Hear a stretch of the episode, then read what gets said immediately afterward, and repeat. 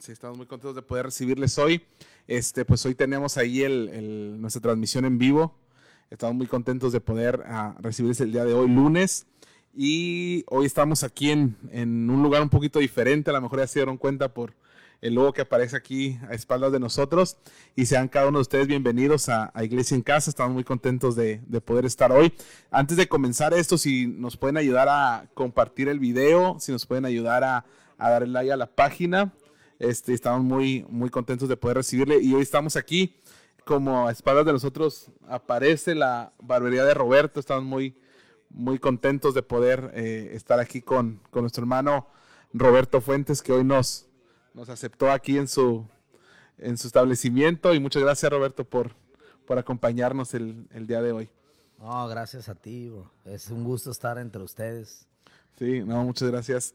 Y pues eh, hace el mes de enero este, estábamos en la ciudad de San Luis de Colorado.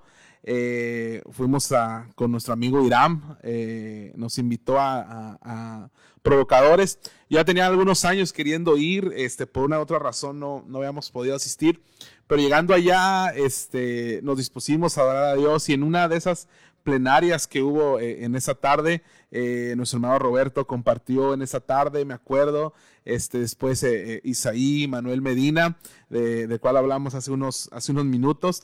Y la verdad es que creo que Dios tocó el corazón de muchos de los que estábamos ahí a través de, de Roberto, a través de la palabra que él trajo.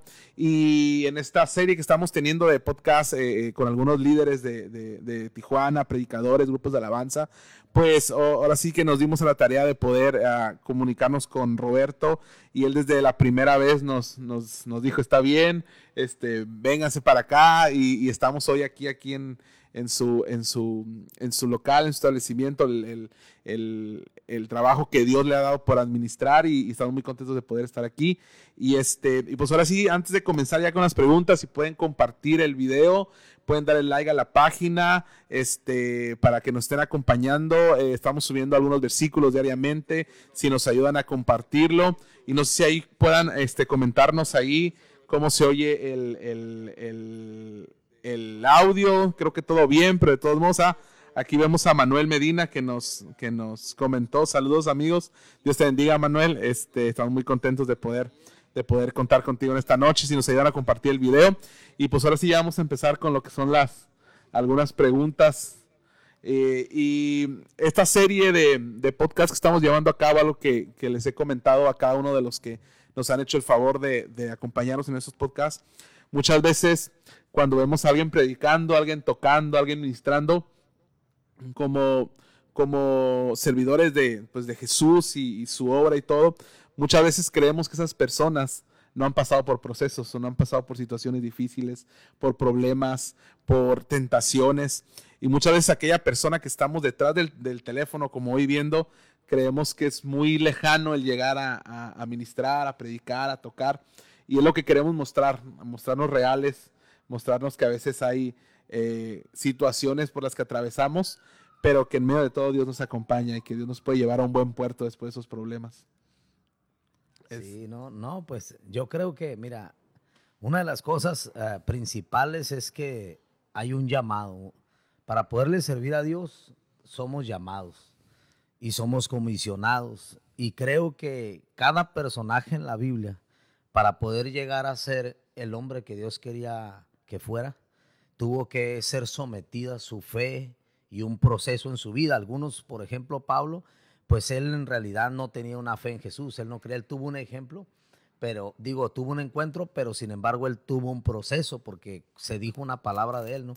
Eh, es necesario que él padezca por causa de mi nombre y dice la Biblia que él es procesado de una manera en la cual le son reveladas muchísimas cosas en las cuales él las empezó a transmitir. Entonces, yo creo que cada uno de los personajes y los hombres de Dios, tanto como los que ya no están y que han sido ejemplo para nosotros como, como personas que actualmente están en el ministerio, eh, creo que son personas como un libro que, que hay, ¿no? Hombres imperfectos, hermanos de un Dios perfecto. Sí, entonces... Uh empezamos con esta, con, con, con esta plática ¿Dónde nació Roberto Fuentes? ¿De dónde es originario? ¿En qué año? ¿Cómo fue eh, es, ese, ese, nacimiento, ese alumbramiento de, Roberto Fuentes? Mira, yo nací en la ciudad de Mexicali. Eh, nací en Mexicali en el 84, ya tengo 36 años. Este, unos dicen que se me notan, unos dicen que no se me notan. Lo que pasa es que de lejos como que no se notan tanto. Ya de cerca ya ves unas patillas de gallos por aquí y dices, ah, sí se le notan al brother. Pero ahí nací, eh, mi familia es de Sinaloa, pero yo nací en Mexicali, pero me he creado casi toda mi vida aquí en Tijuana. Entonces cuando me preguntan, ¿de dónde eres? Yo siempre digo, de Tijuana. O sea, ya inconscientemente digo de la tierra que fluye leche y miel. ¿Cómo? Ok, entonces eh, naciste en Mexicali, mm, la mayoría de tu vida has estado aquí en Tijuana. Ah, ¿Cómo fue o, cómo podrías describirnos la, vida de Roberto de los cero, del, del día uno a los diez años? ¿Cómo fue esa infancia de Roberto? ¿Dónde, dónde vivías aquí en Tijuana? ¿Cómo era eh, el núcleo familiar en el que te desenvolvías? ¿Cómo fueron esos primeros 10 años de, tu vida? Pues fíjate que del primer día no me acuerdo, no, pero no, fíjate que yo nací en, una, en un hogar, ah, no, no, era un hogar creyente. ah, mi papá era adicto a la heroína. De hecho, él murió de una sobredosis de heroína cuando yo era niño. Pero dentro de todo, fíjate que yo, yo estoy ahí en Mexicali, pasamos una situación muy difícil y mi mamá nos entrega al DIF. Entonces, cuando mi mamá nos entrega al DIF, el DIF nos mueve para esta ciudad por, por la situación que se movía y llegamos a la zona norte nosotros. De niño mi mamá siempre nos hizo unos niños muy unidos, bro. O sea, de cuenta que en la casa eh, nosotros siempre fuimos niños muy unidos, siempre mi mamá de, una, de otra manera dándonos seguridad. Eh, crecimos, yo después en ese tiempo, antes se usaba que agarrabas un terreno, o sea, no, no, no, no existía tanto ese, asunto de que ya junté, me dan crédito de un millón y medio, ¿no? Y voy y me compro mi casa. No, la verdad, eso no existía. Antes, el, día, el día jueves estábamos con Javi García, este, fuimos a hacer también un podcast y él vive para, la, para el lado del de, Jardín Dorado. Y, y estábamos platicando precisamente eso de los terrenos, que antes donde él está viviendo ahorita, antes costaban dos mil dólares un terreno. O sea, y grandísimo el terreno. O sea, era, ahorita dice dos mil dólares y es la renta de un mes de una casa, ¿no? o sea, es como que. O el enganche de un terreno, sí. No, pues antes, antes era, yo me acuerdo de, de, chamaco, ¿no? De que métase ahí, señora, ¿no?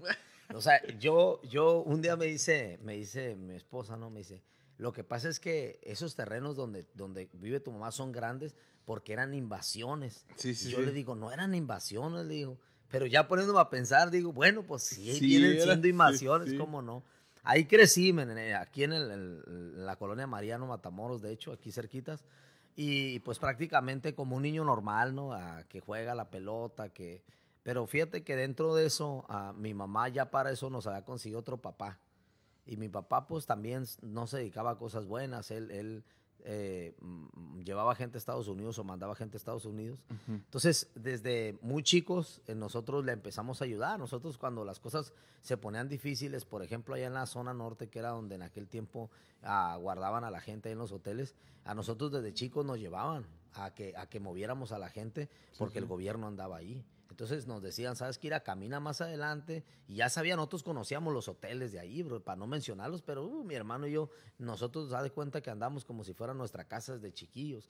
De hecho, nosotros a esa edad, bro, nos íbamos a, cuando llegaba la gente recomendada a la central o al aeropuerto y llegábamos y, ya el gobierno, los que estaban en este caso ahí, que, que los que estaban era la federal, ahí en ese tiempo no decía nada porque ellos en ese tiempo se le daba su dinerito y ellos se hacían de la vista gorda y, nosotros nos llevábamos, sacábamos todos los indocumentados a, hacia allá, hacia unos metros adelante, ahí, ahí lo recogían en una panel, o sea, desde chamaquillos pues echábamos, vamos a decir que andábamos ahí pues, este, pues eh, moviendo. Trabajando, trabajando. Trabajando, brother. Entonces, fíjate que, que, prácticamente la, la, infancia está así, entre fútbol, entre acompañar a mi padrastro, entre juegos, entre muchas cosas, pero, pero esa fue mi infancia. No era, no era un niño muy estudioso, la verdad que me gustó mucho andar en la calle desde chico. Además, te voy a contar algo. Ah, cuando nosotros estábamos chicos, si un día tú, tú conoces a mi familia y conoces a mi mamá, mi mamá te va a contar desde chicos nosotros no teníamos nada que hacer en el Mariano, me había pura ladrillera. nosotros nos metíamos por el medio de la ladrillera y salíamos del otro pues lado. Estás hablando del año 90, ¿no? 95. Sí, no, no, no, 95 no, mucho antes, Pues yo llegué, yo, yo llegué en el Mariano, men, cuando pone que hace unos 30 años, men. Entonces tengo 35 por... Entonces, haz de cuenta que nosotros, ahí en el Ejido Matamoros, la gente tenía ranchos, y vacas y nosotros, mi hermano y yo, mi hermano un día llegó y me dijo, no, sabes que me encontré, me encontré un, rancho, me dijo.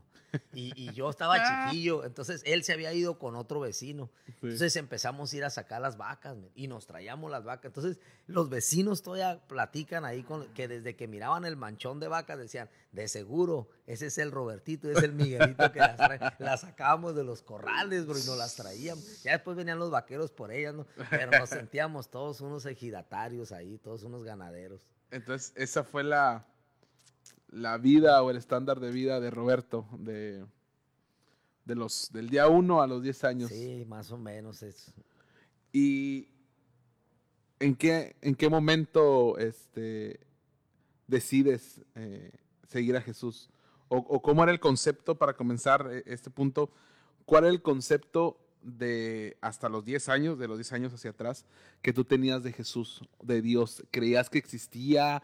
¿Lo veías nada más como una, pues mi familia dice y vamos a una iglesia tradicional o no iban a la iglesia tradicional? ¿Qué, ¿O creías o realmente no creías que existiera alguien o un poder supremo? Pues fíjate que de chico pues nos bautizaron en la iglesia tradicional. De hecho, hay una anécdota cuando estaban bautizando, cuando, me, cuando estaban bautizándome a mí, mi hermano se quería bajar de los brazos de mi mamá. Dice que estaba hable y hable pues el, el, sacerdote y, y, en ese rato mi hermano le grita una grosería y le dice, cállate, tonto. empieza a gritar. O sea, ya veníamos, éramos de, estábamos en la iglesia, pero nunca, nunca de una manera así que primera comunión ni nada. Pero fíjate que cuando yo estaba chico, eh, llegaron los pastores, unos pastores argentinos, Juan Ferlito y, y Cristina Ferlito. Y exactamente atrás de mi casa me pusieron una iglesia. Mi mamá era atea porque cuando mi mamá era niña ella la regalaron. Entonces ella siempre le cuestionó a Dios y le dijo, ¿dónde estabas tú cuando yo sufrí? A mí me dejaron sola, ¿no? Y fíjate que atrás de la casa estaban los cantos y todo, y yo miraba que eran los, libritos azules. A todo el que pasaba a aceptar a Cristo le daban un Nuevo Testamento. Entonces los niños de ahí, bro, pasábamos, bro. Y y nos echábamos, me acuerdo que salí en los ojos porque todos lloraban, nosotros nos hincábamos y todo, ya de ahí te daban este chocolate, este donas y todo, entonces nosotros ahí no la pasábamos. Pero yo ahí empecé a escuchar las primeras historias, la historia de Daniel, la historia de David. Eh, como mi mamá no era cristiana, no supo canalizar eso, pero, pero yo ya había escuchado de Dios y te voy a decir algo, fíjate, que creo que de niño tuve un encuentro con Dios porque cuando era niño un día empecé a llorar mucho de verdad y cuando llegué a mi casa, mi mamá me preguntó, ¿quién te pegó? Me dijo, como toda sinaloense brava, cuidando, cuidando al rebaño. No, le dije, no me pegó, pero ¿por qué trae los ojos así? Entonces yo no supe qué decirle, bro. Pero, ah, yo viví una experiencia, cómo Dios trajo desde, desde tierras tan lejos a una persona de, de, origen argentino exactamente a plantar una iglesia atrás de la casa donde yo crecí, bro. O sea, ya Dios tenía un propósito, pues. Y, y de ahí Ok, entonces ese fue Roberto hasta los, hasta los 10 años. Ah, ¿Cuál fue el Roberto que vino después de los 10 a los 20 años? ¿Cómo fue tu vida? ¿Cómo...? Porque digo, hay un cambio muy drástico en los 15, 16, 18 años de, de cuando eres un infante a, a, una edad ya, ya adulta, entre comillas. Pues mira, fíjate que allí en el barrio, cuando estaba chamaco, pues había muchos sueños, bro. Yo soñaba con jugar fútbol este, profesional. Eh, en aquel tiempo considero, y las personas obvio que me conocen de muchos años, que, que hubiera tenido una posibilidad. por, porque me gustaba el fútbol y porque siempre desde niño jugué en las selecciones que había, bro. Entonces, ah, yo tenía esa ilusión, pero fíjate que en esos descuidos que muchas veces sin querer los padres ah, se cometen, ¿no? Eh, mi mamá tuvo una fractura con, con mi padrastro. Entonces mi mamá se, se metió en una profunda depresión, bro, de muchos años, de mucho llorar, bro, de mucho sufrir. Y cuando psicológicamente, mi esposa es psicóloga, cuando una persona, bro, entra en depresión, una madre entra en depresión, abandona. O sea, está ahí físicamente, pero emocionalmente no está allá, bro. Entonces, ahí en ese, en ese tiempo, pues había muchos muchachos que, que, había algunos niños que su mamá, pues vivía, trabajaban en la vida, tú sabes, fácil. había muchas mamás que, sus, que se iban a trabajar a las fábricas de noche, entonces siempre andábamos de vagos, ¿no? Entro a la secundaria y a mí me gustaba mucho rayar paredes, bro. Ya, ya Dios me perdonó va, por las que anduve rayando, pero, pero, pero me gustaba rayar paredes. Entonces empecé a juntarme con unas personas un poquito más grandes de ahí del barrio y empecé a conocer la droga, bro. Primero, pues obvio, la primera droga que conoce es la marihuana.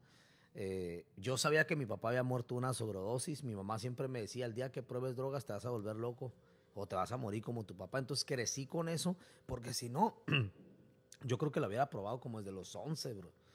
Pero pruebo la droga, bro, a los, como a los 13 años más o menos la primera vez. No se hace una adicción inmediata, pero se rompió una línea delgada ya. Entonces empiezo ya entre, entre andar rayando paredes y, y, andarme juntando con los vagos, pues llega un momento que comienzo a, a, a tomar otro tipo de droga, cerveza, y empiezo a, meterme pues en otros, en otros tipos de problemas. Y ya después del inquibro, la verdad ya pues empecé a, pues, andar mal, pues como dicen en la vida, ¿no? andar recio.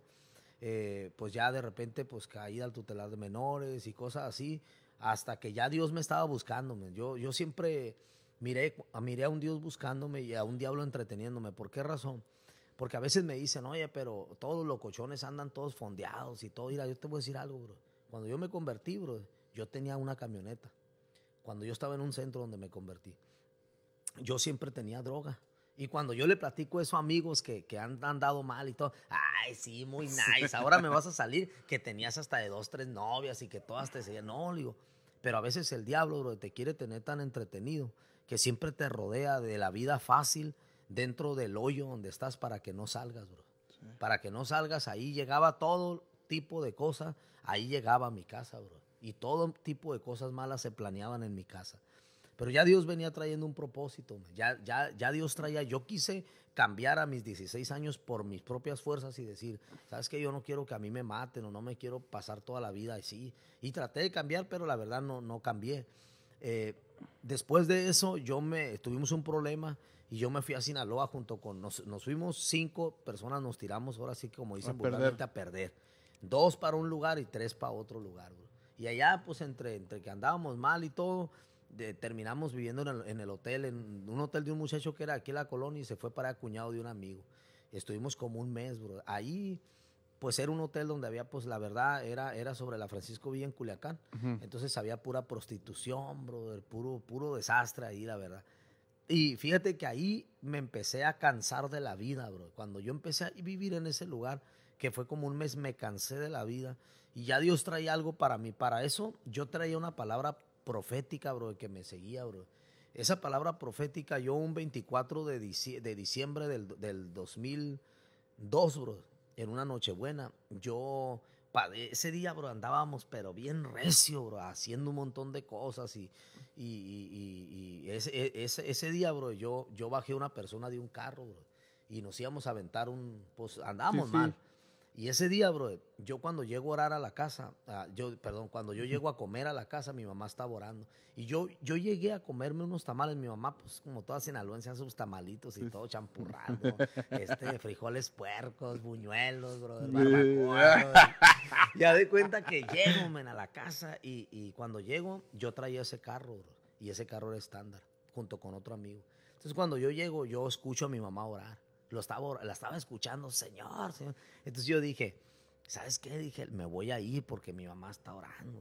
Y cuando ya iba a estar cerrando la puerta, mi mamá se dio la vuelta, bro. Y yo me acuerdo cuando volteé, bro, ahí en la loseta, bro, estaba así, bro, de todas sus mojados, bro, de tanto. Yo creo que tenía mucho tiempo llorando. Y me dijo, hijo, yo sé dónde tú vas, me Pero, pero ¿sabes qué? Me dijo, yo le oraba a Dios mucho por ti.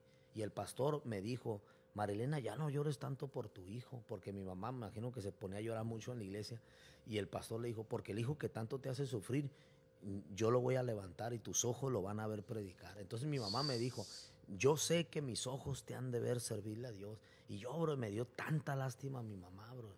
Dije, pobrecita mi mamá, dije, ha sufrido tanto con nosotros que ella tiene el deseo de un día ver a su hijo predicar. no sabía que ya Dios me estaba persiguiendo, pues. Entonces, eso hasta, no sé si, si más hacer otra pregunta le sigo. Sí, sí, no, no, vamos a hacer un, un, time, time, time, out. Este, una, una, una pregunta, me llama mucho la atención.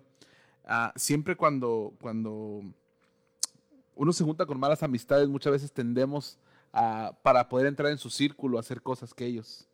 Sí, participar. Para, para sentirnos parte de.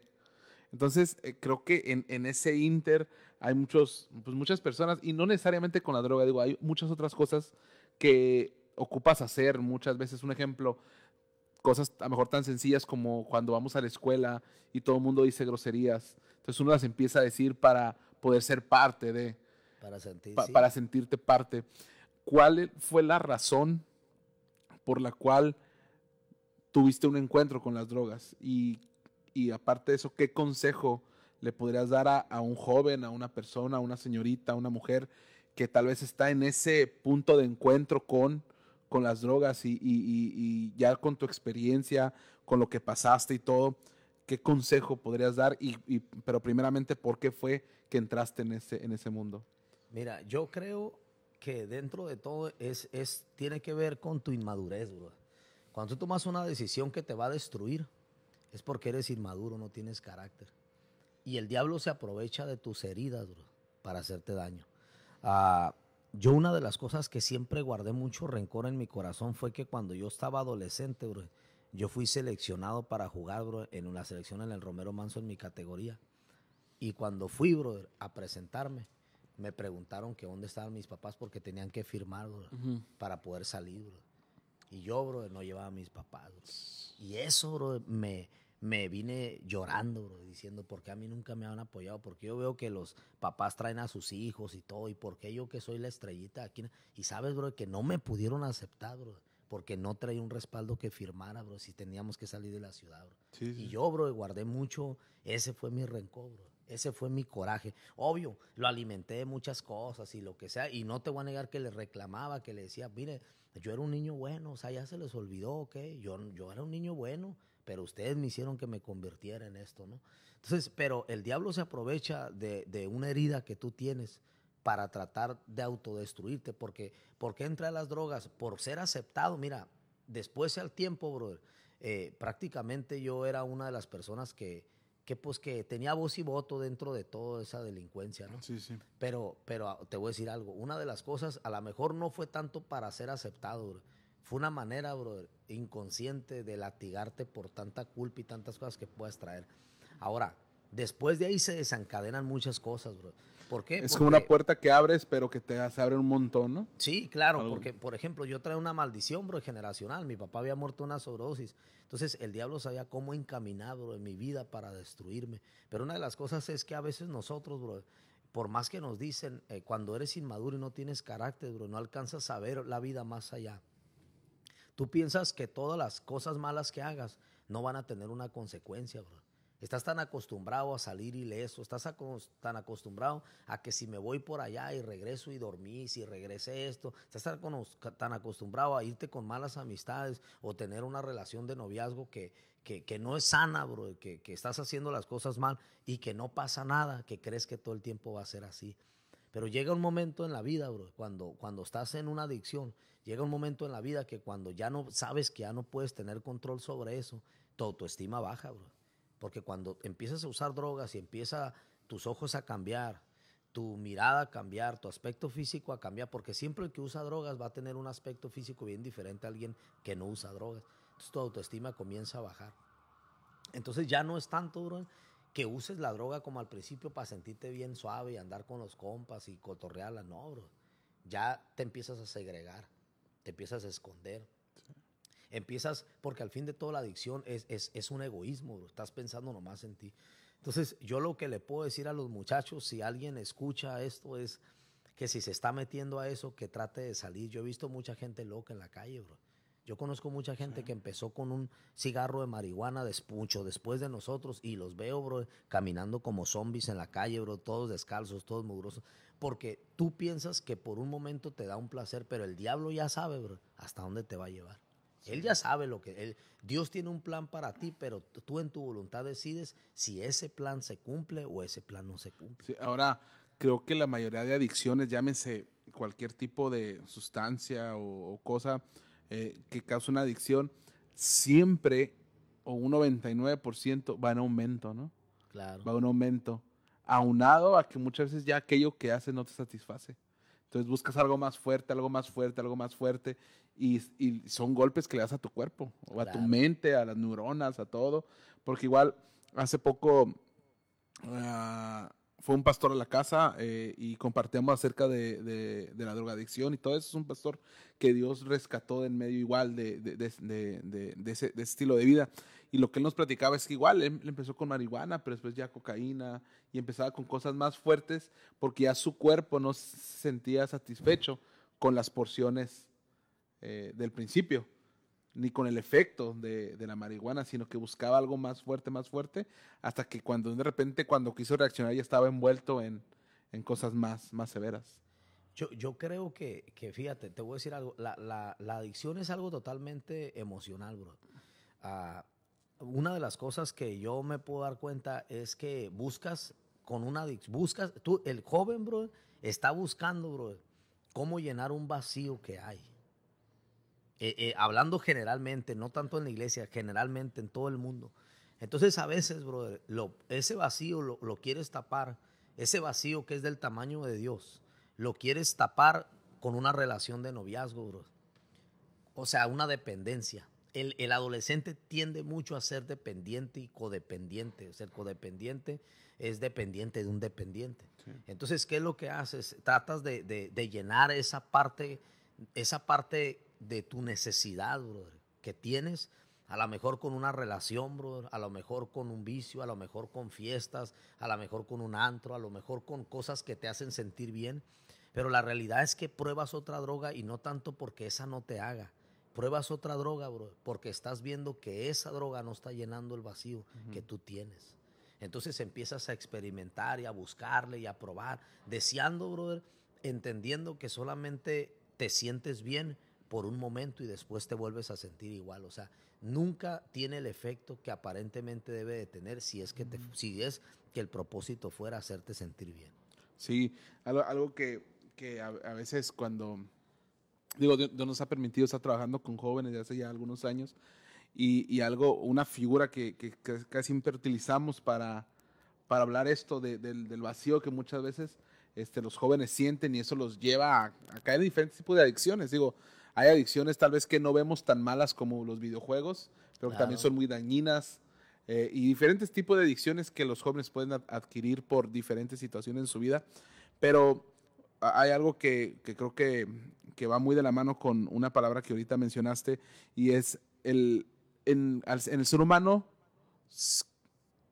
tiene un, un espacio que solamente Dios puede llenar.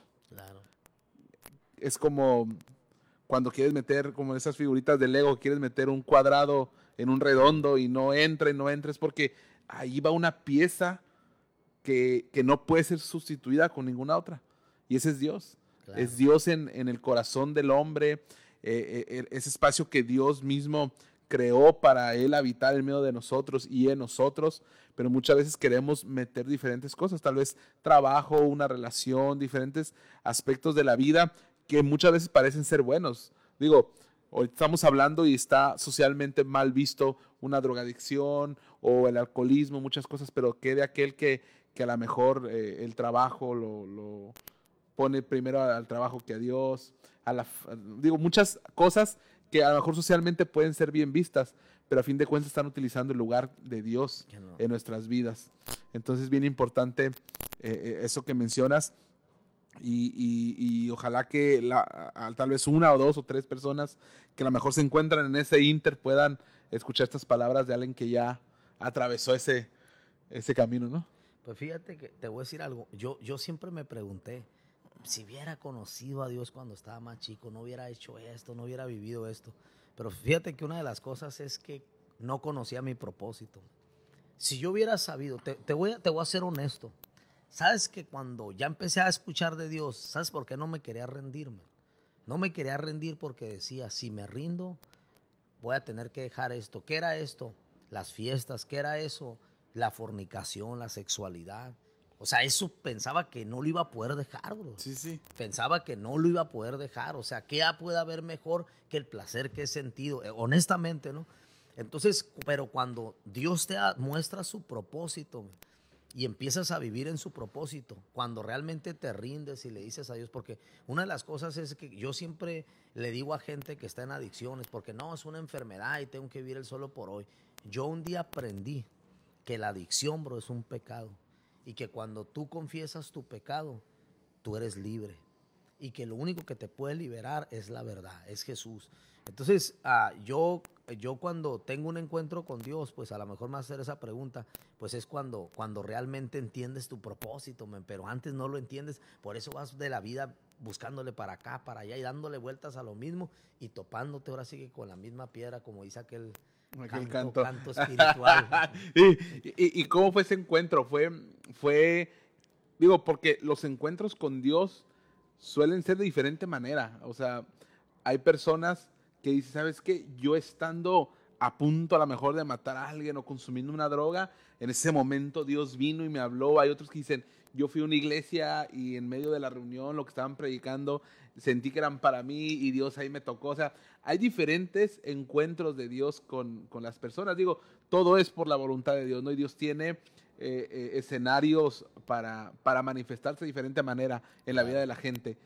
¿Cómo fue encontrarse tu propósito? Y digo, y, y, por lo que escucho, creo que eso fue clave para, para poder buscar el cambio. Pero ¿cómo fue? ¿Fue en una iglesia? ¿Fue eh, no sé, tal vez acostado en tu cama, tal vez haciendo algo indebido. ¿Cómo fue ese momento donde realmente, como se dice, ¿no? Te cayó el 20 de decir, Dios tiene algo conmigo y Dios, Dios va a hacer algo y, cómo, fue, cómo fue ese momento. Fíjate que yo te voy a decir algo. Número uno, yo no quería cambiar. No me interesaba cambiar a mí. De verdad, a mí no me interesaba cambiar. Yo no estaba en lo más mínimo interesado en ir a una iglesia. Pero sí estabas, pero estabas consciente que estaba mal lo que hacías. No, no, sí estaba consciente, bro, pero no sentía remordimiento y hacía muchas cosas malas. Porque el corazón se pone de piedra, bro. Se te quita la sensibilidad. La Biblia habla de los tiempos, en los postreros días vendrán hombres burladores, sábanos, amadores desleales, desobedientes a los padres.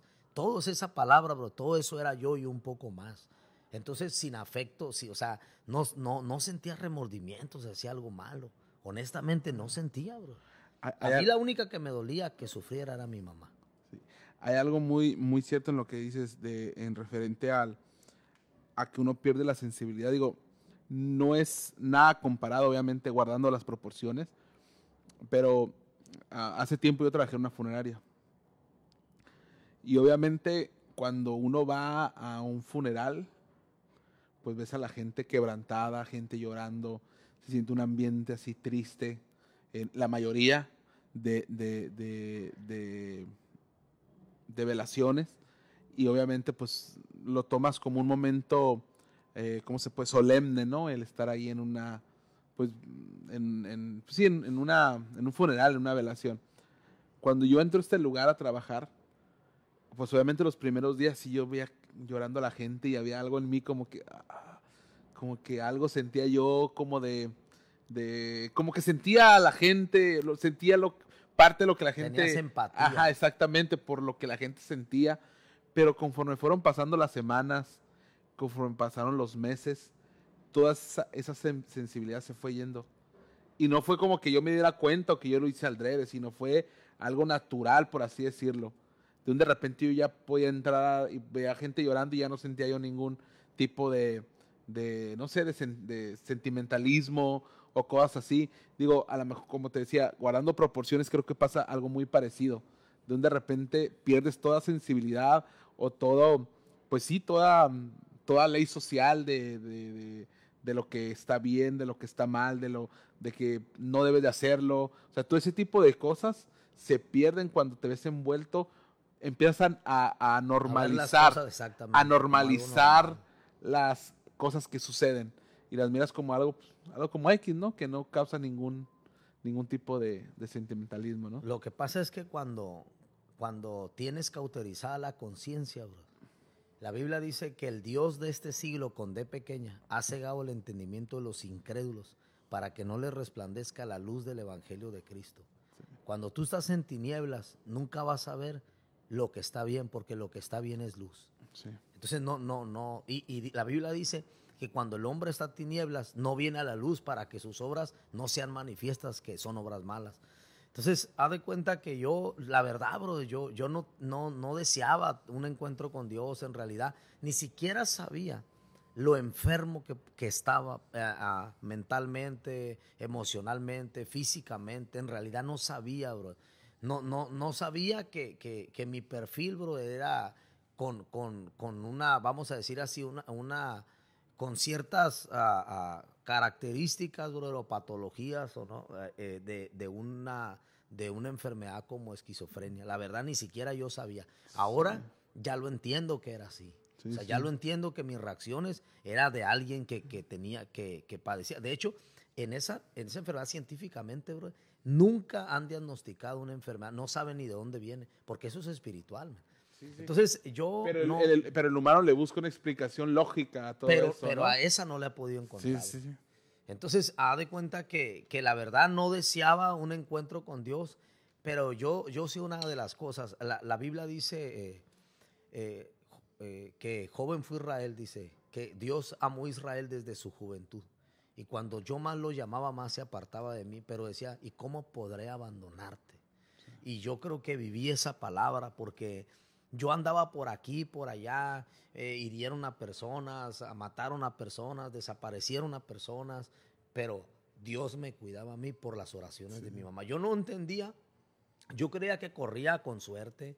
A veces llegué a pensar que no se querían meter conmigo porque se metían conmigo, se iban a meter en un problema mayor. Pero en realidad era la mano de Dios cuidándome, a donde me movía, porque yo te pudiera contar unas de películas, bro de películas, la verdad. Cuando recién me convertí me decían, no, aviéntate tu testimonio y cuéntalo, íbamos a la cárcel, íbamos acá, íbamos allá. Y yo era muy explícito, pero ya después ya me empezó a dar pena y dije, ¿para qué ando contando tantas tarugadas? ¿no? Ahora, antes de, está bien interesante y, quiero llegar ahorita al, punto de tu encuentro, pero ¿qué consejo le podrías dar? Digo, tú estuviste en, el bando de, del, del, del desorientado, del que andaba mal y todo eso, pero hay, hay algo bien importante y que, y que nunca, y que por lo regular nunca cambia en lo que es eh, la vida en, en, esas situaciones. Y es que, queramos o no, la persona adicta afecta su entorno. Claro, sí, sí. O sea, eso es, eso es, eso no lo podemos evitar.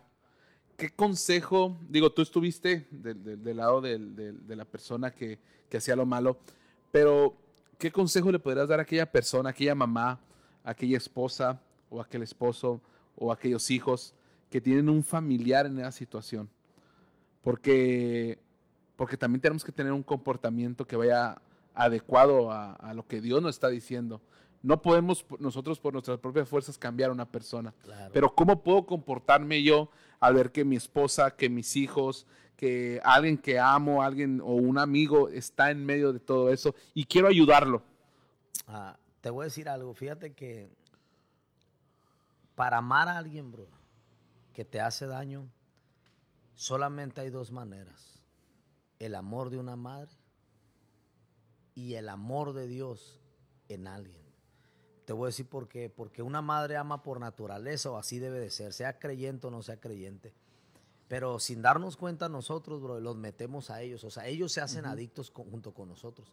Porque regularmente te ayudan de tus fracasos, tratan de levantarte y no dejas, muchas veces no dejan que tú te topes. Porque cuando te pegas es cuando dices, tú sabes que necesito un cambio.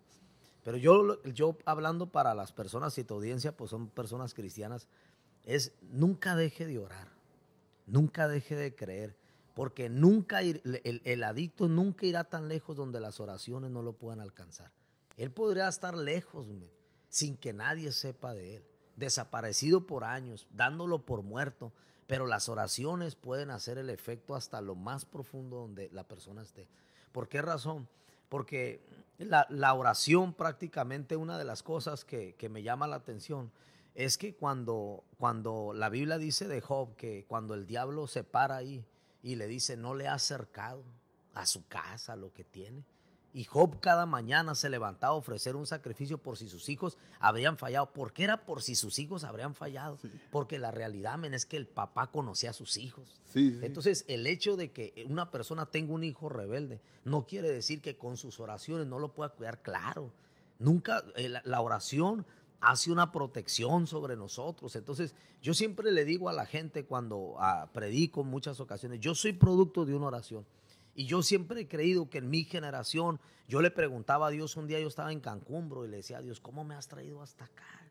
En un congreso a la orilla de la playa, ¿cuándo llegué aquí? Y le preguntaba a Dios, ¿cuál es la misión que tengo que, que porque Dios me, hacía que hablara mucho sobre la oración sobre los hijos. Y yo le, le pregunté a Dios, ¿cuál es la razón por la cual mi ministerio empezó a caminar? Entonces Dios me llevó a la palabra que era sobre, sobre Juan el Bautista, sobre Elías, eh, que Dios, que, que, el, ministerio de uno tendría que ser como aquel que volvería el corazón de los hijos sobre los padres y los padres con los hijos. Y una de las cosas es que yo, le, yo siempre he dicho, Dios no me llamó para ser un predicador elocuente o espectacular, pero sí me llamó para pararme enfrente de, unas, de un púlpito y decirle a las mamás que Dios es un Dios bueno, que Dios escucha la oración y que el hijo que esté en lo más profundo hundido, hasta lo más profundo del pecado, en la cárcel, en el abismo, donde sea, la oración puede llegar allá donde ella físicamente no puede llegar. Sí. Entonces vamos ahorita a entrar, este, un, una, un paréntesis. Ayúdenos a compartir el video, este, etiqueten a alguien, eh, es gratis ponerle ahí compartir el video. Este, vamos a leer unos comentarios. vamos a leer por aquí, vi unos. Está Manuel Medina también.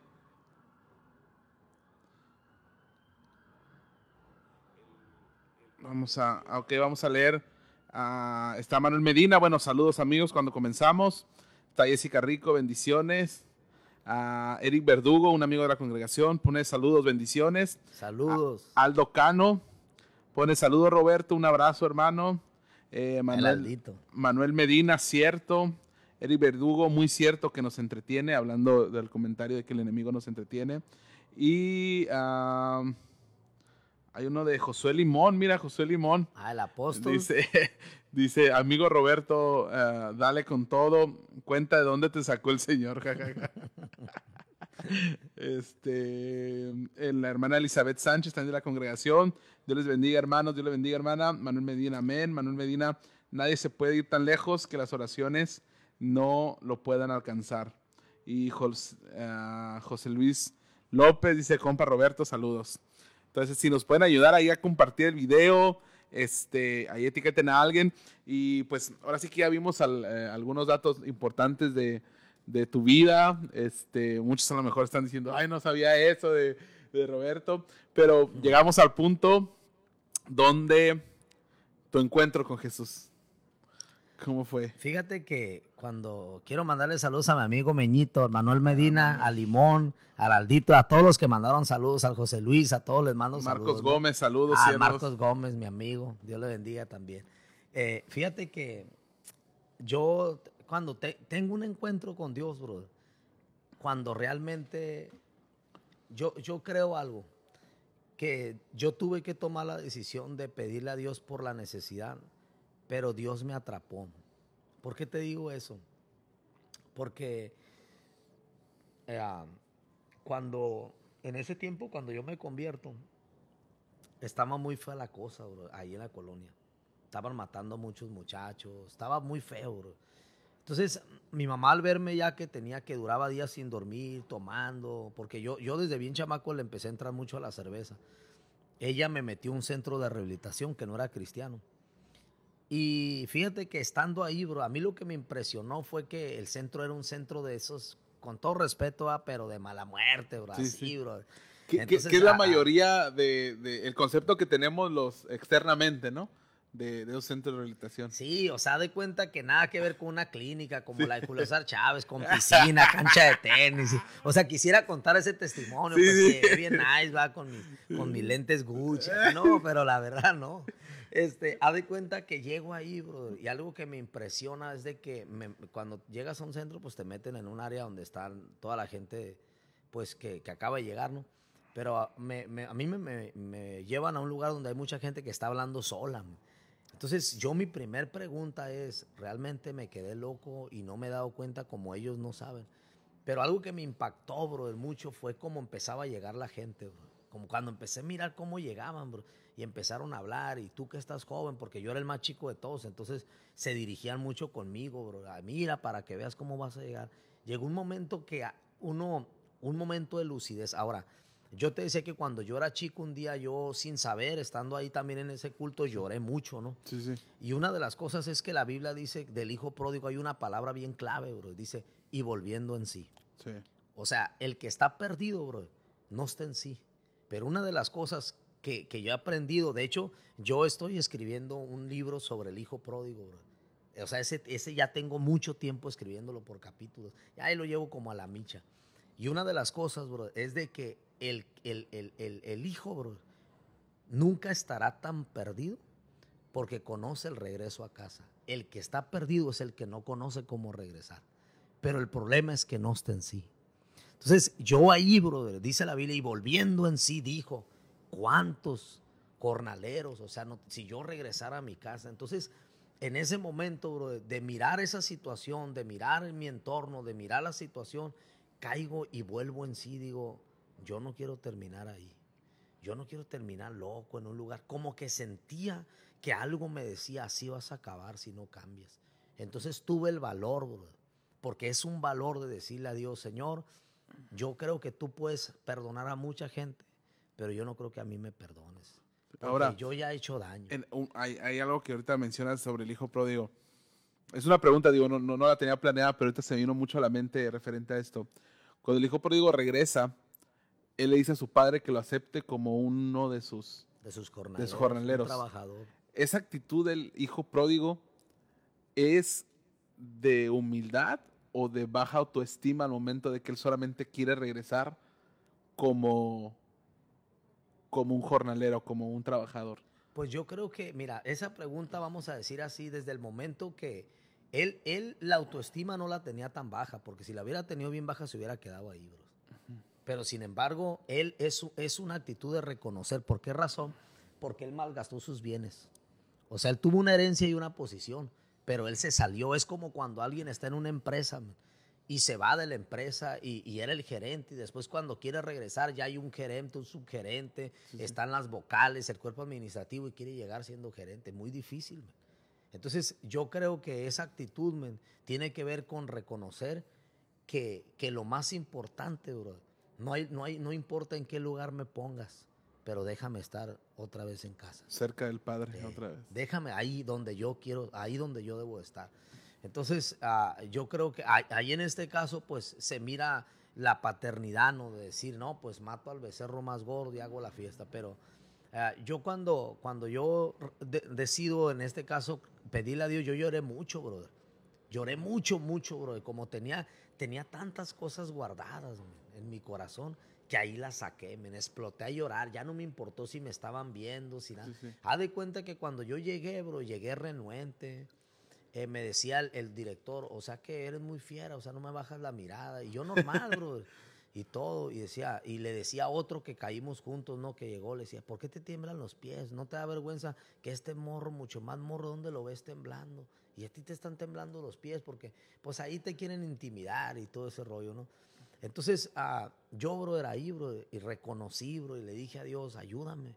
Yo no sé si a mí me puedes perdonar porque yo he hecho daño. Tú puedes perdonar al que va a la universidad. Esas palabras sí se las dije, así literal. Pero a mí no creo, le dije. Yo ya he hecho daño, le dije. ¿Cómo puedes perdonar a alguien como yo? ¿Cómo puedes amar a alguien como yo? Pero ahí, bro, como que si sintiera un abrazo, bro. No, hombre, bro, lloré toda la tarde, bro. No podía parar de llorar, bro. Entonces yo tengo un encuentro ahí con Dios. Pero te voy a contar algo, Ahí mismo se planeó un motín el mismo día que, tengo el encuentro. Llegaste a. Y ahí, ahí estaba un amigo que era del barrio del que yo, donde yo vivía y él lo planeó. Y él me tenía en un concepto muy bueno para hacer maldades. Entonces dijo, era él y otros se estaban poniendo de acuerdo. Y dijo, no, ahí está mi compa. Y llegó y me dijo. Entonces en ese momento el gusanito, no, pues vámonos. Pero yo tuve un sueño y, y ese sueño, en Dios en ese sueño, bro, me habló para que yo no me fuera. Y me quedé, bro. Cuando se, se amotinaron y se fueron, yo me quedé, me quedé yo con tres loquitos, bro.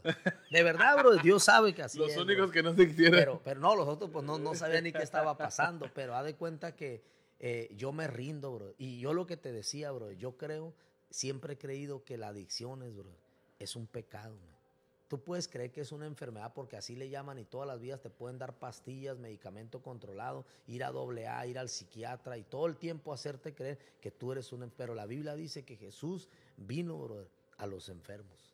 Y yo creo que yo, si hubiera sido una enfermedad, yo pedí al que podía sanarme. Y si, y si es un pecado, yo lo confesé y yo fui libre ese día. Sí, ahora hay una parte bien importante de la Biblia que dice que tenemos que confesar. Y esa es una parte que, que muchas veces nos, nos, se nos complica, ¿no? Al ser humano. Porque al momento de que lo hablas y lo confiesas, es el punto, yo creo, en la mayoría de personas donde realmente es tal vez humillante el aceptarlo. Todo ese tipo de cosas. Es bien difícil reconocer los errores. De por sí digo, hay una, hay una negatividad en el sentido de, de aceptar nuestros errores. Claro. Mucho menos exponerlos y declararlos, porque la Biblia dice que los tienes que decir, que hablar literalmente, no, no es como que, es como que medio decirlo, sino en esa confesión es bien difícil aceptarlos, ¿no? Porque nos podemos ver exhibidos, nos podemos ver desnudos frente al mundo, ¿no? Al momento de confesar nuestros pecados.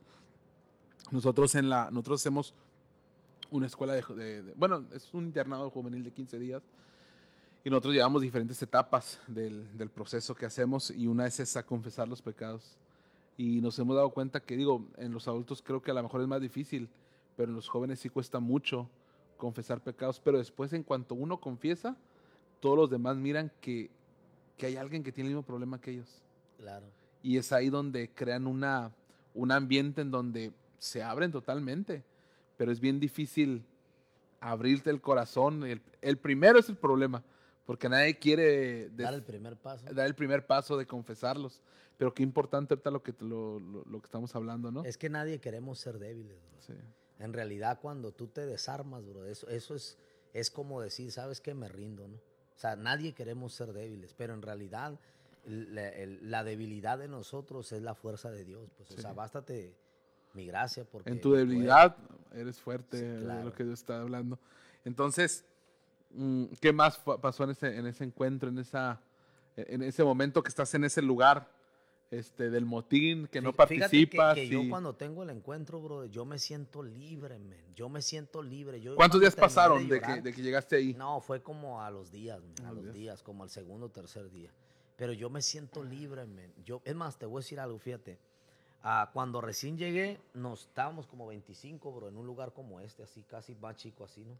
Acomodados así mucha gente había llegado, era un lugar muy barato y como que ese día se habían lucido, habían aventado gente y gente. y luego yo me sentía, bro, todavía pues medio nice ahí, ¿no? Entre la agua, porque yo me había echado desodorante y puras de esas. No, hombre, bro, llegaban unos, ya, ya te sabrás, bro. Sí, sí, sí. Había como 25 años que no se bañaban y puras de esas. Entonces, haz de cuenta que en eso, bro, hay un abanico. Había unos que ya estaban ahí de unos días y, o no sé de cuánto, y había un abanico y llegó un muchacho, bro, que su hermano era guardia y que él era un recaído, o requesón, como le llaman. Sí.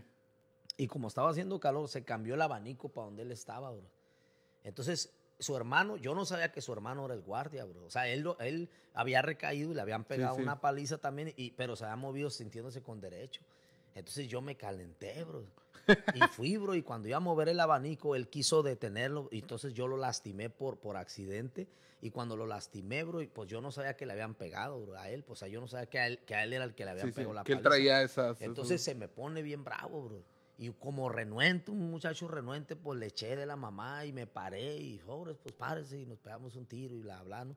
Pero fíjate, bien, bien, bien al modo de la calle, pues al modo de, que, de, querer marcar tu respeto donde vas llegando, ¿no?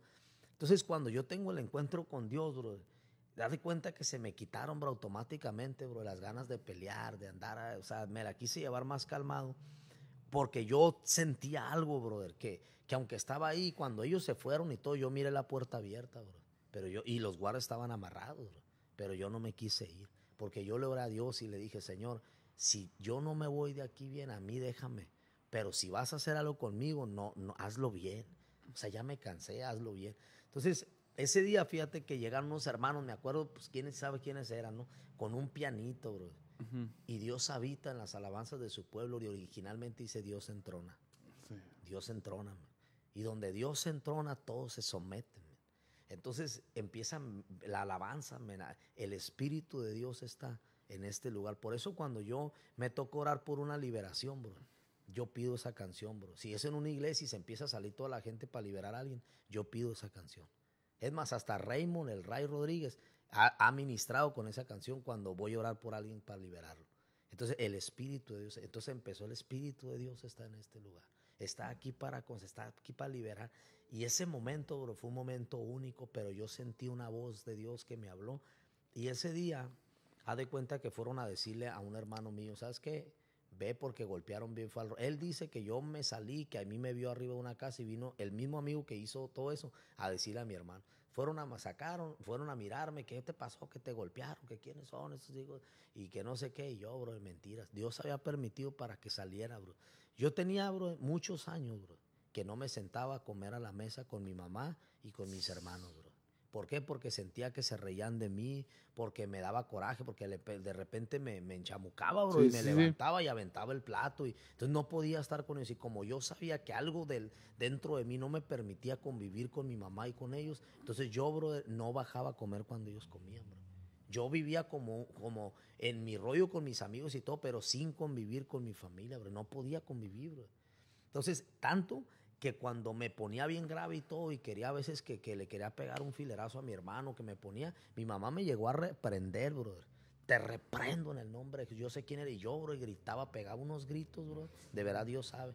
Y agarraba a mi hermano, le decía, no dejes que me diga eso, no dejes que me... Y me salía corriendo, bro. Pues estaba poseído. Sí, sí. Y, y sabes una cosa, nadie oró por mí, brother, ese día. Nadie oró por mí. Yo siempre me he puesto a pensar eso. Lo, normal hubiera sido que alguien viera, me hubieran puesto la mano, pero en mi necesidad clamé. Este pobre clamó al Señor y fue ayudado, dice su palabra. Entonces ahí, bro, da de cuenta que nació una ilusión, bro, de en tan poco tiempo de decirle al mundo, bro, que Dios podía romper las cadenas. Tanto que cuando regreso a los seis meses a predicar, me dice el director, pues si tú estabas aquí, ¿hace cuánto saliste? Seis meses. Oh, mi hijo, dijo, seis meses, regresa cuando tengas dos años de cristiano. Dice, pues a lo mejor hasta la otra semana cae, si yo el Señor te reprenda, de Pero, pero ahí tengo un encuentro con Dios, men, y ya de ahí pues llego a una iglesia y, y cuando llegaba decían, ay, el hijo de la hermana Marilena se convirtió, mi hijo, me dice una hermana cuando ya, bro, ya empieza a llegar a la iglesia, me dice una hermana, mi hijo se pone a llorar y me dice, qué bendición, sabíamos que Dios nos iba a dar la victoria.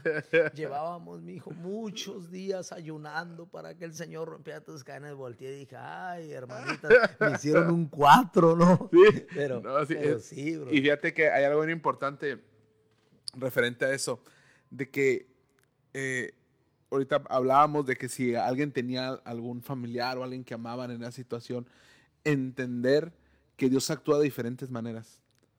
O sea, eh, tu encuentro fue o tu transformación fue eh, muy corta, o sea, dos, tres días y Dios se manifestó de una manera radical de cambiar tu corazón, tu mente. Hay un testimonio en la iglesia donde nos congregamos de un hermano que también era alcohólico y de repente fue a la iglesia, Dios tuvo un encuentro con él y de la noche a la mañana dejó todo. Hay otros procesos que a lo mejor van a ser más largos o más difíciles, más espinosos. Pero depende de nosotros. y, depende de nosotros, pero sí que, que, podamos, este, como tú dijiste, seguir orando por ese familiar, por esa persona y que realmente estemos convencidos de que las oraciones tienen un poder. Lo que pasa es que cuando, mira, hay una de las cosas que, que la Biblia dice que Dios nos, nos trajo de las tinieblas a la luz admirable. Y una de las cosas es de que el diablo pelea por lo que legalmente le pertenece. Cuando el hombre pecó, el hombre es sacado del huerto y el hombre entra en una muerte espiritual, que muerte significa separación de Dios. Entonces, cuando tú te separas de Dios, bro, no hay, no hay manera de estar en medio. O estás con Dios o estás con el diablo. No hay de otra manera. Entonces, el diablo legalmente, cuando tú le abriste puertas de adicciones, de, de, fornicación, de pornografía, de inmoralidad, tú, le, tú perteneces, bro, a ese reino. Entonces, el diablo, ¿qué va a hacer? El diablo va a pelear por lo suyo. Entonces ahí es donde la iglesia tiene que entender o el familiar que tiene que estar orando y golpeando y rompiendo y, em, liberando. Pero te voy a decir algo, bro. Muchas de las veces a una persona llega al conocimiento de Dios o llega a una conversión, pero no es discipulado. Y yo fui discipulado. Porque ¿con qué, ¿con qué limpiará el joven su camino? Con guardar su palabra. ¿Y qué palabra vas a guardar si no te disipulan, bro? No, igual lámpara es a mis pies tu palabra, o sea, nos alumbra sí, nos cambia en, nuestro camino. Y sí, este, es, es, es, bien interesante. Vamos a seguir con algunos comentarios. Eh, José Luis López, eh, compa Roberto, saludos. Bueno, Marcos Gómez, ya lo leímos. Yair Hernández, saludos. Merari Cárdenas, Merari Cárdenas. Eh, Osvaldo González. Eh, René Cabrera, perdón, René Caldera, un saludo a buen morro. Eh, René, René Caldera. A René ah. Caldera Merari es mi cuñada. Ah, ok. Eric Verdugo, a los cautivos y a los encarcelados. Él vino a darnos libertad. Manuel Medina, Jessica Rico y Elizabeth Sánchez. Bendito Dios, aleluya. Ok, entonces sales de, de, de, este lugar, digo, como tú dices, Dios tenía preparado ya, ¿no? Este, te sentaste una vez más a la mesa con tu familia, eh, empezaste a congregarte, me imagino, en, algún lugar. ¿Cuál fue ese lugar donde te empezaste a congregar? Ah, fue la iglesia Casa de Oración. Casa de Oración. Sí, aquí de hecho por el Casa Blanca. Ah, ok. Y, y después de ahí ah, te empezaste a congregar. Creo que Dios cambió muchísimas cosas en tu interior, en tu mente, en tu espíritu, todo fue transformado. Pero muchas personas son transformadas y obviamente una de las cosas que, creo que los, los que seguimos a Jesús o estamos intentando seguir a Jesús es también servir a tu iglesia. Pero en ese, en, ese lapso hay mucha gente que a lo mejor no, no, no se ubica todavía en un área de servicio. ¿Cómo, cómo fuiste descubriendo el llamado de Dios a compartir su palabra? como pues ya un servicio a la iglesia, un servicio a, a, los demás. ¿Cómo fue eso? Desde el primer momento que tuviste el encuentro, Dios se manifestó de esa manera y dijo, te voy a usar predicando. ¿Cómo fue? ¿Cómo, cómo empezaste a descubrir esa habilidad que Dios te había dado para compartir su palabra y también esa gracia para, para con los demás? Pues fíjate que hablando así, yo creo que la Biblia dice, llevando cautiva la cautividad repartió a los hombres. Llevando cautiva la cautividad se refiere a los santos del Antiguo Testamento, ¿no? Y, creo también en un llamado para eso, un llamado específico, pero sobre todo creo en que la Biblia dice que cuando para, quieren frenar a, Pedro y a Juan, dice, eh, nosotros no podemos dejar de hablar las cosas que hemos visto y oído. Entonces, eh, yo prácticamente empecé a servir a Dios por amor, por amor, en realidad por amor, por lo que Él había hecho en mi vida. Yo estaba agradecido. Eh, sí tenía miedo regresar. Ahora, una de las cosas que hice sobre los cambios, que tocaste ese tema, me llama la atención, porque mira, la, salvación es instantánea, la justificación también, pero la santificación es progresiva. Y la Biblia dice que en cuanto nuestro hombre exterior dice la Biblia que en cuanto nuestro hombre exterior se va desgastando, el nuevo se renueva día con día. Entonces, entre dejando muchas cosas, pues ahí estaba eh, queriendo servir a Dios y fíjate que, que yo le agradezco a Dios por, por mi pastor, donde yo nací, porque, porque fue un hombre que, que miró eso. Una de las cosas es que es importante que la persona que está enfrente de ti vea, vea realmente lo que, lo que Dios puede hacer a través de tu vida, ¿no? Entonces él miró eso, brother, y empezó a darme la oportunidad de compartir a meses de ser, de, de, de, de haberme convertido, bro. O sea, yo, yo compartí la primera vez teniendo seis meses de brother ahí en la, en el, y de ahí nunca me bajé, bro. Como, fíjate que eso es una, una situación, no sé si a nivel global, pero en muchas iglesias no están preparadas para eso. Porque siempre hay mucha gente que a lo mejor, oye, pues es el nuevo ¿Cómo va a tocar? ¿Cómo va a ministrar? ¿Cómo va a predicar? ¿Cómo va a servir? ¿Cómo va a estar eh, sirviendo? Y normalmente son aquellos que ya tienen a lo mejor mucho tiempo en la iglesia los que quieren poner esa barrera. Claro. Pero, pero creo que es un buen inicio para aquel que quiere empezar a, a, servir a Jesús, ¿no? Y, y, y no perder la, la, la, la, oportunidad de poder es hacerlo. que fíjate, yo, yo nunca tuve un deseo, o ahora te voy a decir algo, yo nunca tuve un deseo como de ser predicador ni predicar en el púlpito.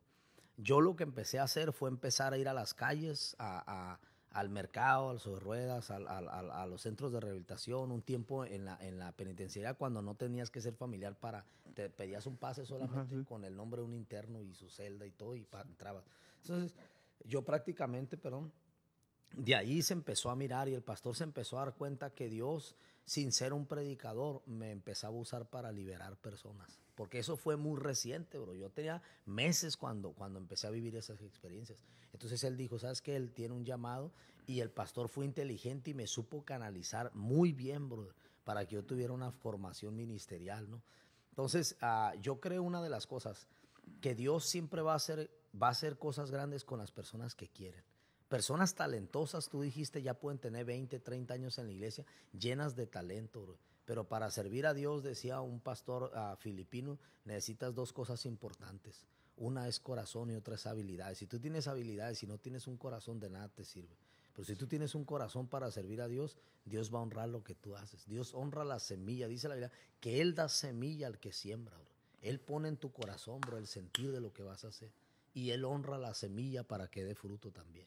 Sí, hay algo que eh, hace unos días platicaba con, con, un amigo este, y me decía, me decía que para servir a Dios ah, solamente hay dos cosas que se necesitan. Una, ama a la gente y otra, ten comunión con Dios. Esas dos, este, esas dos cosas son muy, muy, muy importantes para para poder servir en una iglesia y poder trabajar y poder servir a, los demás. Ama a la gente y ten comunión con Dios. Es importante, pero bien difícil a la vez, porque realmente ya cuando estás sirviendo en una iglesia, ah, muchas veces es muy difícil amar a todos, porque quiere salir el, viejo hombre o las viejas actitudes. Sí, es que eso siempre va a pasar. Entonces, e, digo, son dos, dices, no manches, dos cosas bien sencillas, ¿no? Aparentemente, pero igual tener comunión con Dios es, es, es muy, es, muy difícil. Por, eh, por eso es que yo creo que también muchas veces en la iglesia gustamos de invitar gente cuando Dios puede hablar también por, nos, por medio de nosotros, pero ¿qué pasa? Que no hay esa comunión con Dios. Entonces queremos que otra persona busque a Dios, tenga intimidad con Dios y nada más venga, nos imponga mano, nos predique y ya con eso estamos satisfechos, ¿no? Sí, vivimos de vitaminas, ¿no? Sí. Vivimos de vitaminas. Pero fíjate que, en este caso, ah, creo que cuando Dios entra a tu corazón, me decía, a, subí una canción de mi hija. Y un muchacho que siempre me pega carrilla, que dice que le quité los tenis una vez a su hermano cuando estábamos chamaquillos. Este me pega carrilla, es cliente aquí del negocio, ¿no? Y fíjate que eh, me decía, le decía yo sobre las fibras sensibles, o sea, una hija te puede cambiar la vida, un familiar, una situación te puede cambiar la vida. Pero, pero fíjate algo, algo que, que, la realidad, bro, es que cuando tú naces de nuevo, naces con todos esos atributos de ese nuevo nacimiento. Y, y el principal es, bro, que fuiste conquistado por amor. Entonces, no todo el tiempo el amor no significa que va a ser perfecto, porque pues a veces me molesto, man, a veces digo, ay, Padre Santo, con ganas de bajarme y de, ¿Te lo llevas o te lo mando, no? Pero, no, pero pues prácticamente.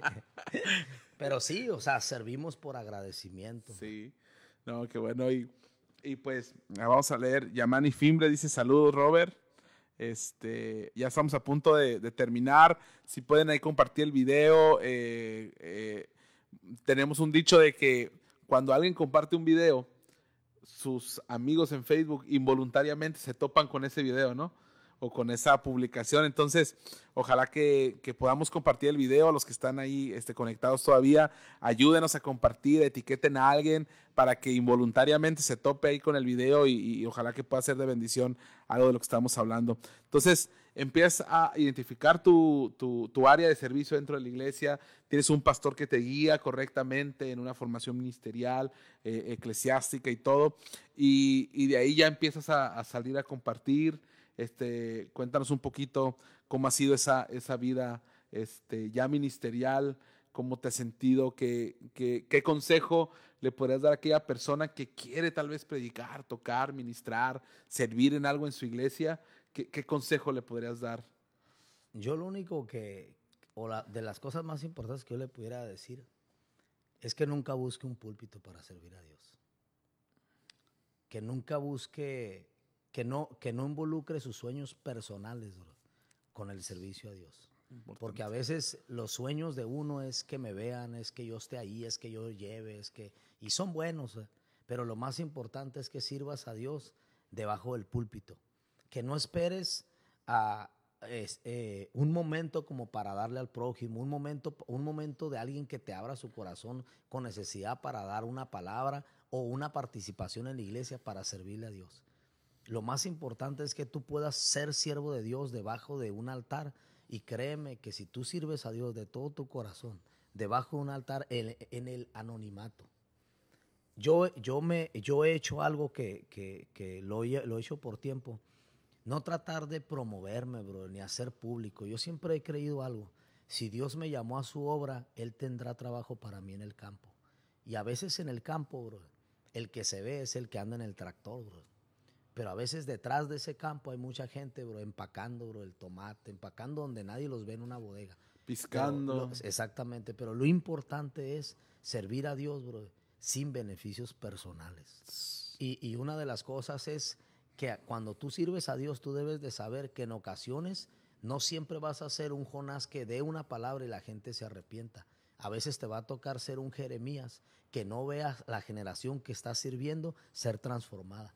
Pero sin embargo, mira, por ejemplo, Isaías da una palabra de esperanza en tiempos de calamidad y de tristeza, donde dice que vendría una esperanza, que vendría un Salvador. En, el, en, el, en el capítulo 9, en el capítulo 7 habla acerca de Jesús, del Mesías, del nacimiento de Jesús y en el capítulo 9 de, la promesa que viene. Y, es, y aunque profetizó en esos tiempos, no lo vio. Ese cumplimiento vino a traerse después de aproximadamente 700 años para que se cumpliera esa palabra. O sea, ni siquiera lo vio. Entonces, para servir a Dios, no tienes que ver que la gente llore, que la gente se quebrante, que la gente venga, aun que la gente se arrepienta. Tú sirves a Dios por conciencia y determinación que lo que estás haciendo es lo correcto y que tú das un mensaje de salvación aunque la gente no se salve.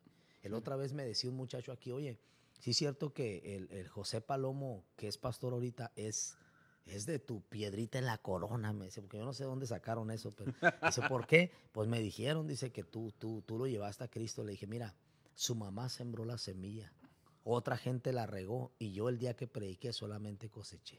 Sí, sí. Pero servir a Dios es, es, servir a Dios es realmente, no es lo más fácil, pero sí es lo mejor que te puede pasar en la vida. y, creo que eso es algo que tiene que romperse en, en, la mente de, de, muchos, ¿no? Muchas veces creemos que Dios solamente va a ser válido un servicio visual. Como que, ah, Dios le va a tomar en cuenta que está predicando, que él está ministrando, o que él ora, o que, o que él toca, o que él, o sea, un misterio visual pero realmente lo que Dios busca es un corazón que le sirva en cualquier área. Hasta el brother que va a, limpiar, no sé, el que el brother que está en la entrada eh, recibiendo a la gente, tiene el mismo mérito de servicio que aquel que predica, que aquel que toca, que aquel, pero muchas veces nuestra mentalidad es visual. Aquel que está predicando, Dios lo usa bien Dios sí, Dios, Dios lo tiene en más estima que nosotros que estamos acá abajo sirviendo. Pero creo que es una, es algo que Dios, que, que, ocupamos, que ocupamos cambiar esa mentalidad, los cristianos, pues de, de, aquí, ¿no? De cambiar eso. Entonces, vamos a punto ya de terminar. Muchas gracias. Este, ahora tenemos casi el pico de 23 personas, hemos andado 25 por ahí. Estamos muy contentos. Si pueden compartir el video, si pueden ir ahí a la página de Iglesia en Casa Tijuana, hemos tenido algunos otros eh, podcasts, este, ahí los pueden checar. Se pueden meter también a la página de Spotify, ahí tenemos algunos también. Búsquenos como Iglesia en Casa Tijuana. Tenemos algunos podcasts. Este podcast vamos a extraer el audio y en los próximos días también lo vamos a estar subiendo ahí a, esa plataforma. Este, y pues estamos a punto de terminar. Ah, muchas gracias, Roberto, por, por, aceptarnos. Este, pues él, me decía cuando estábamos a punto de empezar, tiene dos paredes, bueno, tiene dos sofás y de aquel lado no se mira el otro sofá pero tiene el fondo totalmente negro y me decía, hay que hacerlo en el fondo negro para que no salga, pero igual hay que sea como comercial. Este, aquí lo pueden encontrar a Roberto en su, en su barbería. Estamos en el, puro enfrente de Plaza Monarca. Se llama aquí este, el Gato Bronco. Sí, Cloutier. Ah, Cloutier y Gato Bronco, exactamente enfrente de un letrero que de aquí vemos que dice Telcel, que está en la Plaza Monarca. Pueden estarlo visitando. ¿Abres todos los días? Ah, ah, bueno, los, los domingos no, pero ya va a haber quién abra. Pero ah. mira, ahora sí en comerciales. Eh, estamos, el lunes empezamos, lunes 15, con un curso de barbería. Ya muchachos cristianos también han entrado aquí, ya graduaron. Y, el domingo también va a haber un curso, también se va a estar dando curso, una persona va a estar enseñando. Entonces, eh, si alguien que está interesado, de una vez ya como comercial, ahora sí, entrar al curso, es un curso realmente económico, bro, con muchas facilidades y la verdad con muy buen contenido de, enseñanza. Yo puedo decir que este es un trabajo muy noble.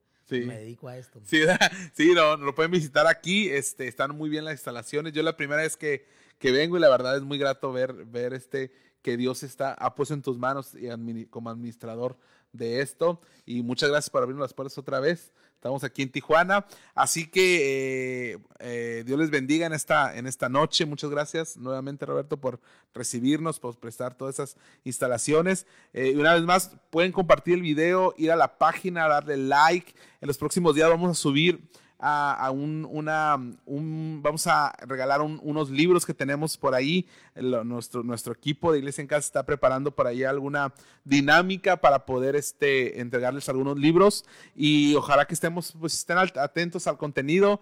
El próximo lunes vamos a tener un podcast y para cada lunes vamos a estar subiendo uno. Este, la semana que entra tenemos uno, el día 22 eh, si no me falla, el, 21-22, que es lunes de marzo, vamos a estar con, también con, otra persona. Así que si pueden compartir el video. Y pues ya para cerrar, solamente Roberto, una palabra, un consejo que quieras traer a, cada una de las personas que, están detrás del teléfono en este momento. Pues uno de los consejos que les quiero dar es que no pasen tanto tiempo en el teléfono. No, ah, yo, yo, yo creo que la vida se trata de perseverancia, este camino. En este camino a veces vas a flaquear, a veces vas a cometer errores, a veces vas a querer estacionarte, pero lo más importante es que conozcas hacia dónde vas, que conozcas hacia dónde es tu destino y que pase lo que pase no te estaciones. Se te puede ponchar una llanta, te puedes casi quedar sin combustible, pero siempre busques la manera de seguir adelante hasta que se cumple el objetivo, el propósito, porque tienes que llegar a donde tienes que llegar. Entonces, eh, a Dios les bendiga, muchas gracias. Este, para los que me conocen saben que no tengo un lenguaje así bien, oh, que corita, que, que, Dios, que, o sea, saben, ya saben cómo soy, siempre he sido muy natural a como soy realmente abajo y arriba. Entonces, este, Dios los bendiga mucho. Dios bendiga a sus familias y, sea, y pase lo que pase, suena como comercial, nunca dejes de soñar. No porque te haya ido mal por un tiempo, dejes de soñar. Siempre cree que los pensamientos de Dios para tu vida son de bien y no de mal. Amén. Así que, eh, pues damos por terminado este podcast. Muchas gracias. Ha sido una bendición estar aquí y lo esperamos el próximo lunes a las 8 de la noche aproximadamente. Vamos a a cerrar con algunos comentarios, porque están entrando algunos comentarios. Este, nos quedamos Manuel Medina, Marcos Gómez, amén. Isa, aquí está, a ver, ah, nos quedamos en este. Isa, saludos a Roberto desde Chiapas, desde Chiapas. Manuel Medina, servir a Dios no es lo más fácil, pero es de lo mejor que te podrá pasar en la vida eh, Briseida Félix, una hermana de San Luis Colorado, que también nos mira seguido, dice qué gran consejo de servir a Dios con humildad. Cristina Silva, con diploma basado de la ISEP. Ah, el, yo creo el curso, ¿no? Con, de, la ISEP. Y um, Sobeida Cárdenas, Eric Verdugo, también dice bendiga, es un amigo de la iglesia. Eh, Elizabeth Sánchez, fue de bendición escucharlo. Eh, Manuel Medina, excelente conversación. Dios es bueno, Yamani Fimbres. Ahí, este, muchas gracias a cada uno de ustedes. Y este, a Manuel Medina, pues le hacemos un reto para cuando venga a Tijuana, también hay uno. Este, así que el próximo, la próxima semana, eh, tengo prometido que Irán va a venir el próximo fin de semana. así que ya lo estoy embarcando a Iram Lomelí. Este, el fin de semana estuvimos con él en una iglesia que vino a compartir aquí Tijuana y poder este, compartir con él también un momento de estos. Así que Dios les bendiga, muchas gracias, compartan el video. Ángel Zúñiga, un abrazo. Eh, Javi Armenta, saludos, brother, es una bendición siempre escucharle. Dios te siga bendiciendo. Cristina Silva, Dios lo bendiga. Tentando más comentarios ahorita que. saludos a todos, a la mayoría los conozco. Sí, eh. sí, sí, muchas gracias. Este, Dios les bendiga eh, y nos vemos el próximo lunes. Amén. Así que muchas gracias, Roberto. muchas gracias. Te bendiga.